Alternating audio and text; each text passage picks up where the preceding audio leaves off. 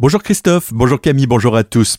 La récente visite du chef de l'État mercredi dernier à Célestat et ses déclarations faites à la presse sur son refus d'aller plus loin avec la collectivité européenne d'Alsace n'ont pas été du goût de Frédéric Bierry, son président, qui a réagi vendredi soir dans un communiqué de presse. Il n'y va pas par quatre chemins, je cite. Le président de la République a réservé à l'Alsace son premier déplacement qui devait être un symbole d'un nouvel élan. Cette visite est-elle une première occasion manquée de renouer avec le dialogue démocratique? Le président de la CEA regrette que Emmanuel Macron n'ait pas tenu compte de l'avis des 153 000 Alsaciens qui se sont exprimés en faveur du retour à une région Alsace et il se veut très critique à l'égard du Grand Est, prenant pour exemple le transport, je cite, Tous les Alsaciens qui prennent le TER porté par la région savent qu'il n'y a jamais eu autant de dysfonctionnement, de matériel roulant indisponible, de trains annulés. Les parents d'élèves se souviennent également des transports scolaires chaotiques de la rentrée 2022 et de conclure quand l'heure de la réorganisation institutionnelle viendra en 2024, l'heure de l'Alsace viendra. Fin de citation. Une voiture a percuté l'arrière d'un poids lourd avant de s'immobiliser sur la voie de gauche. Son conducteur a pris la fuite en direction de la forêt voisine hier vers 5h30 du matin sur l'autoroute A35 à hauteur d'Ensisheim dans le sens Mulhouse. Colmar, les pompiers ont tenté de retrouver le fuyard aux abords des lieux de l'accident, mais en vain, le propriétaire de la voiture est en cours d'identification.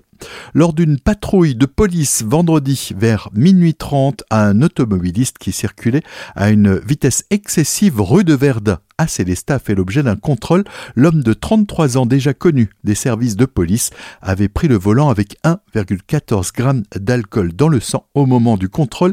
Il s'est rebellé, placé en garde à vue. Il a été présenté à la justice dans la journée en vue d'une comparution sur reconnaissance préalable de culpabilité.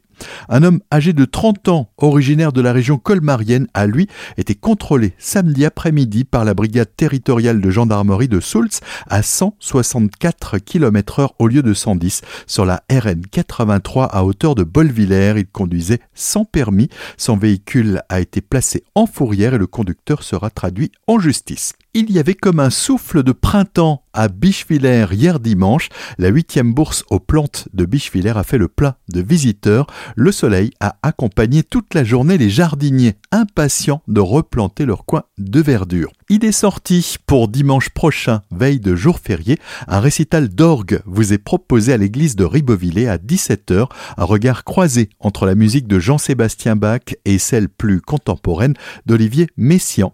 Emmanuel Weibel, le président de l'association organisatrice, nous en dit plus. François Ménissier aura le plaisir d'interpréter sur ce très bel orgue historique euh, qui date quand même du XVIIIe siècle des pièces de Jean-Sébastien Bach qui seront alternées avec des pièces d'Olivier Messiaen. Ce sera l'occasion pour nous d'entendre cet orgue avec des jeux de couleurs euh, complètement euh, inédits, puisque la musique contemporaine d'Olivier Messiaen, bah, c'est une musique euh, qui date du XXe siècle. Donc c'est pas tous les jours qu'on a l'occasion d'écouter cet instrument de la sorte. Des propos recueillis par Sabrina Rondeau. Retrouvez l'article complet sur azur-fm.com dans la rubrique Actualité sortie.